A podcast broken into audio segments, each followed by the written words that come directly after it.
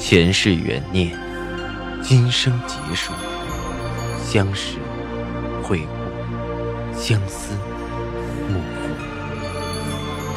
忘川河畔孤灯，三生石前许愿，浮华落尽，只余情深入。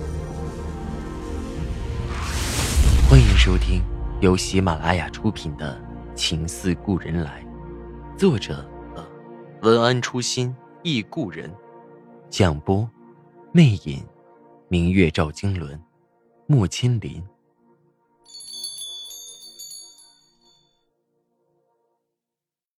第十九集。那晚全家都没有睡觉，暖暖被吓坏了，一直叫了几分钟才停止，之后就是不停的哆嗦。到了后半夜，甚至开始发烧。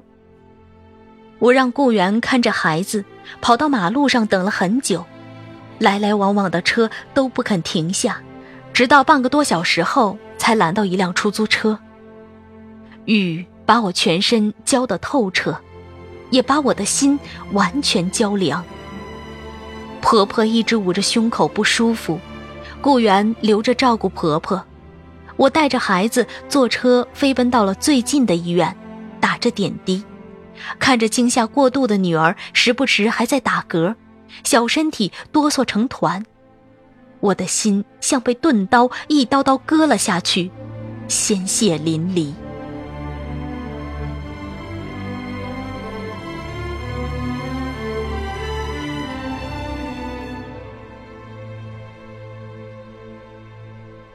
第二天清早，我抱着苍白的女儿回到家里，顾军也回来了，看到我，迟疑了一下，说着：“强弟没事儿。”我并未表现任何情绪，不是我冷血，而是我知道一定会没事儿。他如果真的想死，就不会跑到我的门口了。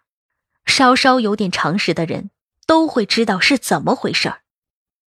没人关心蒋迪怎么样，婆婆和顾源也都没有反应。婆婆问我：“暖暖不烧了吧？”我点点头：“啊，退烧了，让她再睡会儿。”顾军这才反应过来，扯着我的胳膊问：“女儿怎么了？”我再也忍不住，用力甩开他的手。此刻看着他，我不仅是厌恶，更是恨。如果婆婆和顾源不在这里，我一定会扑上去撕烂他。要死要活的琼瑶戏码竟然演到家里，吓坏了我的女儿。我回到主卧，看着暖暖，把门反锁，任凭顾军在外面怎么敲，我始终不开。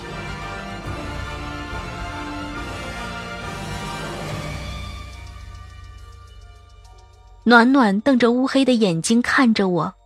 眸子里失去了往昔的光彩，有些萎靡。我努力装出笑脸，看着他。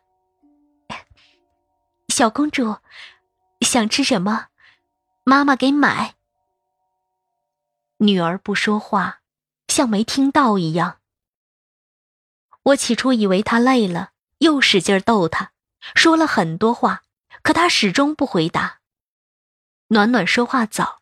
两岁就把话说的挺流利的，现在上了幼儿园，不仅可以和大人正常交流，还时不时冒出句小大人的话。我和他说这么久都不理我，这是头一回，我有些急了，把他扶着坐起来，轻轻摇着他，和妈妈说说呀，楠楠几岁了？告诉妈妈。如果是平时，不管谁问。他都会竖起三个小指头，三岁。这是他最熟悉的问题，可今天，他只是呆呆的看着我，没有生气。我急得大声道：“你说呀，你告诉妈妈，你几岁了？”暖暖的眸子又开始露出惊慌的神色，一个劲儿的往床里缩着。我不敢说话了。我哆嗦着打开卧室的门，惊慌的看着婆婆：“妈，暖暖不说话了。其他人忙都跑进屋子里，轮流逗着暖暖，甚至拿出她爱吃的、爱玩的，她都是只抓着玩具不撒手，一个字也不说。我绝望的倒在了地上，抓着女儿，眼泪不止。你倒是给妈妈说句话呀，暖暖，你说话呀！婆婆轻轻拉着我，别急，洋洋，孩子被吓着了，先缓缓，也许过两天就好了。到了这个时候，也只能听婆婆的了。我打电话请了三天的假。在家里陪着女儿，但不论全家怎样费尽心思，以前嘴巴伶俐的女儿再也不说一个字。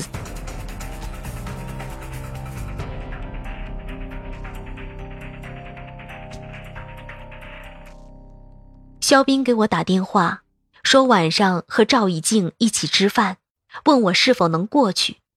我完全没有心思，直接拒绝了。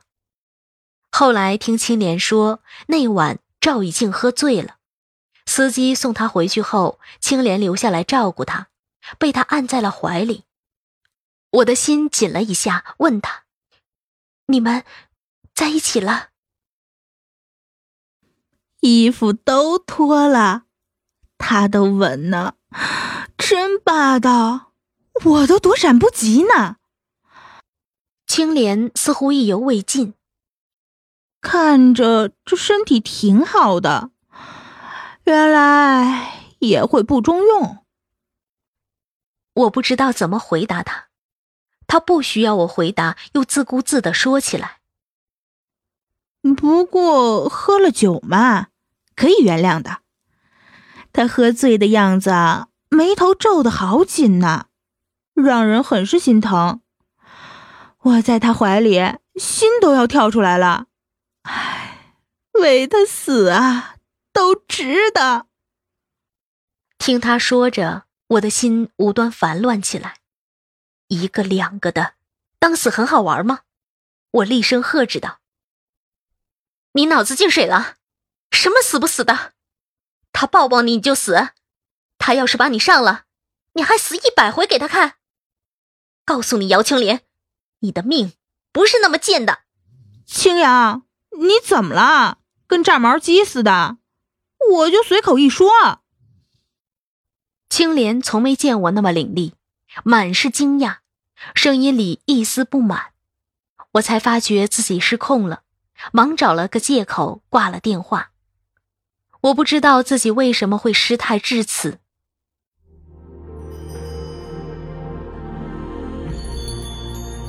您正在收听的是。喜马拉雅出品的长篇穿越小说《情似故人来》，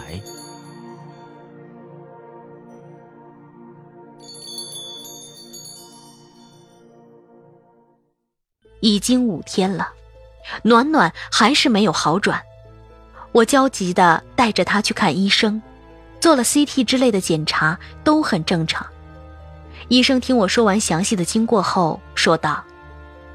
孩子受惊过度，嗯，你在家先试着和他交流，如果一直不起作用，就得去找专业的儿童心理疏导进行治疗了。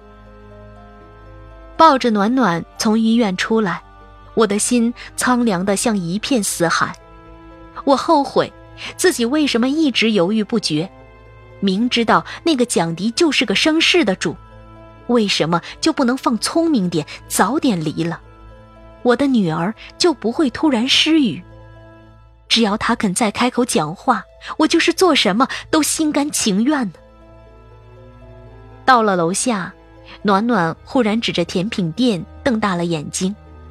我知道他想要那家的小熊熊饼干，便鼓励道：“你说，你说小熊熊，妈妈就给你买。”女儿依然指着甜品店。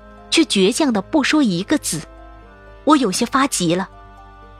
你说呀，说了妈妈就给你买。暖暖的小手垂了下来，不再要小熊熊。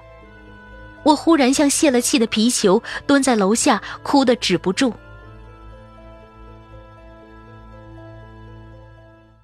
那晚，顾军依然是在医院照顾完蒋迪才回家。到家已经快两点了，我一直守在客厅，他有些惊讶。还不睡？我拿起桌上的离婚协议，对着他道：“顾军，离婚吧。”顾军一愣，却并不太意外，只是问我：“你决定了？”我点头，看着他冷笑。你现在也想离了吧？为了你，能豁出命的女人，除了蒋迪也难找了。顾军坐在沙发上，埋头没有说话。我知道我说到了他的心里。蒋迪对顾军最大的诱惑，就是那股天不怕地不怕，眼里只有他的劲儿。这劲头到了要死要活的地步，就是最完美的演出了。顾军所有的犹豫，只怕在那个鲜血绽开的晚上都决堤了。我把离婚协议放到他面前，签了吧，我们都解脱了。女儿能不能跟我？顾军忽然抬头问：“你说呢？”我不禁哼了一声。你知道，妈一直带大的暖暖。现在忽然让她见不到孙女，这家里……顾军说的纠结。妈随时可以去看暖暖，我早想好了，暖暖的幼儿园也在这边，将来我租房子也只能在这附近。婆婆想看孙女儿，我随时都欢迎。我补充着：“你的女学生还会给你再生，妈的年纪也大了，没法一直照顾女儿。”你也不想你将来的爱巢里有不和谐的声音吧？青阳，你这话说的……顾军吭哧着说不上话，犹豫了片刻，终于在离婚协议上签了字。这周抽个时间去民政局办手续吧。我拿起离婚协议进了主卧。洋洋，顾军在背后喊我，我回过头。他只是叹了口气，又低下了头。青莲给我电话，问情况怎么样了。我告诉他，离婚协议已经签了，只等去办手续。他啊的惊讶了一声，没再说话，只劝我再考虑考虑，毕竟还有孩子。是啊，孩子，孩子是一个已婚女人的全部。当初忍辱负重不离婚，是为了孩子。不想我那软软糯糯的女儿被另一个毫无血缘关系的人嫌弃，如今忍无可忍，也是为了孩子。我不要我的孩子整天在纷争纠缠中生活，连健康安全都做不到。周五下午，我发短信提醒顾军，明天就周六了，下午别忘了去办离婚。顾军没有回复。周末借口出差逃得不见踪影。一周过去了，顾军始终找着各种理由不去民政局。也许顾军和我一样，无论外面的诱惑多么大，对彼此多么清冷绝望，却对这段婚姻、对这个家，都有一丝不舍。只是女儿受到的伤害，终于让我无法再拖拉，有了壮士断腕的决绝。周末的时候。我开始给几个关系比较好的同学打电话，咨询找律师的事儿，也不怕丢脸了，反正要走这一步。每个人都问我打什么官司，我平静的答道：“离婚官司。”大家听我这么说，第一反应是：“呃，帮朋友问的吧？”当我回答是我自己的时候，所有人都极度惊讶：“怎么可能？”你家老公是大学老师，多好的职业啊！又稳定又没乱七八糟的应酬，怎么会离婚？我回答不了，这就是人生吧，全看际运。运气不好的时候，也许找个太监也会出轨。由于我的朋友圈子大部分也是做材料的，问了一圈也没什么收获。这时，一个同学提醒我。哎你怎么不去找找孟凡玲？他好像路子挺宽的。他也在北京。我一阵惊喜。孟凡玲和我大学时候都是乒乓球社的，那时候经常一起打球。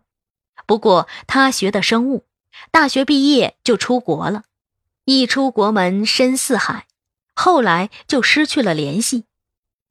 那同学把孟凡玲的电话给了我，我迫不及待的给他打了过去。孟凡玲听到是我，爽朗的笑了起来：“哈，好久没见啊，出了趟国，把朋友都丢光了。”聊了几句之后，知道我的用意，便给了我一个林律师的电话。他还在外地，等他回来找我好好聊聊。我约了林律师在一家咖啡店见面。林律师在电话里听着像个老气横秋的老先生，见了面才知道比我大不了两岁，就是长得着急了点儿，但是看着很踏实，经验也蛮丰富的。听我讲了讲前因后果。建议我最好收集好前期的证据，目前的 QQ 记录之类，由于都是手段非常，只怕到时做不了证据，还得找些正面的证据。我把之前赵以静给我的材料，地洞幺八零三房产证复印件和顾军的汇款记录给他，他点了点头，看着我笑道：“你连这些都能弄到，不好取吧？”虽然这些也需要法庭调查有效，但也提供了前期的讯息。我没有回答，心里却不由一紧，想起了那个只用了一下午帮我弄到这些的人，神情飘得有些远了。有了林律师的帮忙，很快立案了。中秋的时候，顾军收到了法院的传票，当他拿着传票摔到我面前的时候，声音都变了。青啊，你现在变了能耐了，居然把你的丈夫告上法庭，你知不知道我今天接到这个多丢人？丢人？你还知道丢人？我咬咬嘴唇。你做好准备吧，三天后别忘了出庭。我不会去的。顾军冷冷说道：“你还是去吧。”否则，法院再到你单位领导那儿去找，就更不好看了。我提醒着他。哗！顾军把书桌上的东西摔了一地，颓然坐在椅子上。宋清扬，你怎么像变了一个人？你以前不是这样的，你没这么绝情的。忽然站起来，抓着我的胳膊。是不是那个男人教你的？我推开他的手。不是我变了，也没人教我，是因为以前我没被逼到这个份儿上。我和顾军的争吵惊动了婆婆和顾源，却没人敢进来劝和。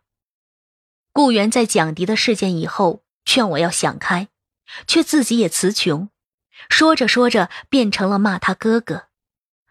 顾军最终还是出庭了，他的工作。他的身份注定他是要面子的人。庭审前的调解阶段，顾军便同意了离婚。再纠缠下去，他在学校就更没法抬头了。从民政局出来的那天，秋风萧瑟，红本变成了蓝本，我揣在了怀里。忽然想起当年领证的时候，出来时顾军一把把我抱起来，旋转着：“以后你是我的了。”那时的我们也曾那么快乐，那也是个秋天，却是树树深红出浅黄的美丽。可如今，只有秋风瑟瑟锁深秋的遗憾。顾军看着我，眼圈有点红，欲言又止。洋洋，这些日子，顾军憔悴了许多。我忍不住抬手把他折了的衣领整好，却被他一把抱在怀里，声音几分颤抖：“洋洋，我们回去和他们说，不离了。我们不离了，好不好？”我的眼泪忍不住滚了下来，第一次在顾军的怀里哭了个稀里哗啦。这些日子所有的委屈，所有的压抑，在那一刻。决堤而出。我拽着顾军的衣服，卧在他的胸前，哭喊着：“你为什么要这么做？你为什么要做这些事啊？为什么？为什么？为什么把我们的一切都毁了？都毁了！” 我和他抱着，不知道哭了多久。周围的人都很奇怪地看着我们，直到顾军的手机响起来。顾军看到手机号码的神色，提醒着我们现实的一切。我和他，终究是回不去了。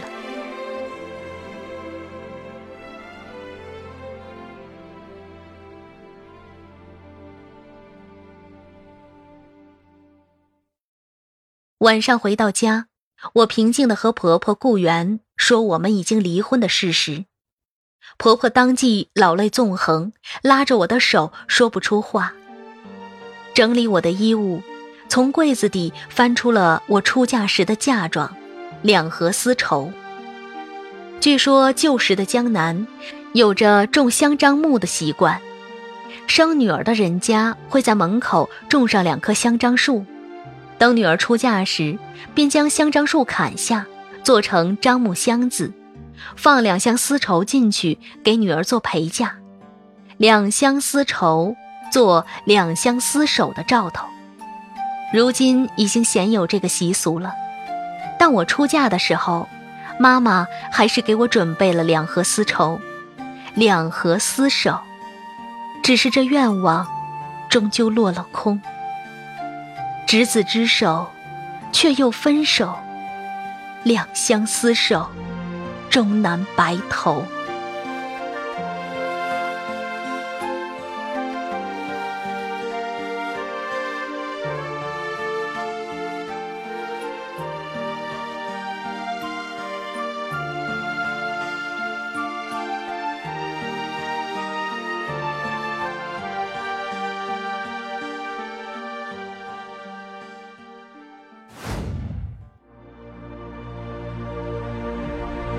听众朋友，您刚刚收听到的是喜马拉雅出品的长篇穿越小说《情似故人来》，作者文安初心忆故人，播讲魅影，明月照经纶，莫千林。更多精彩有声书，尽在喜马拉雅。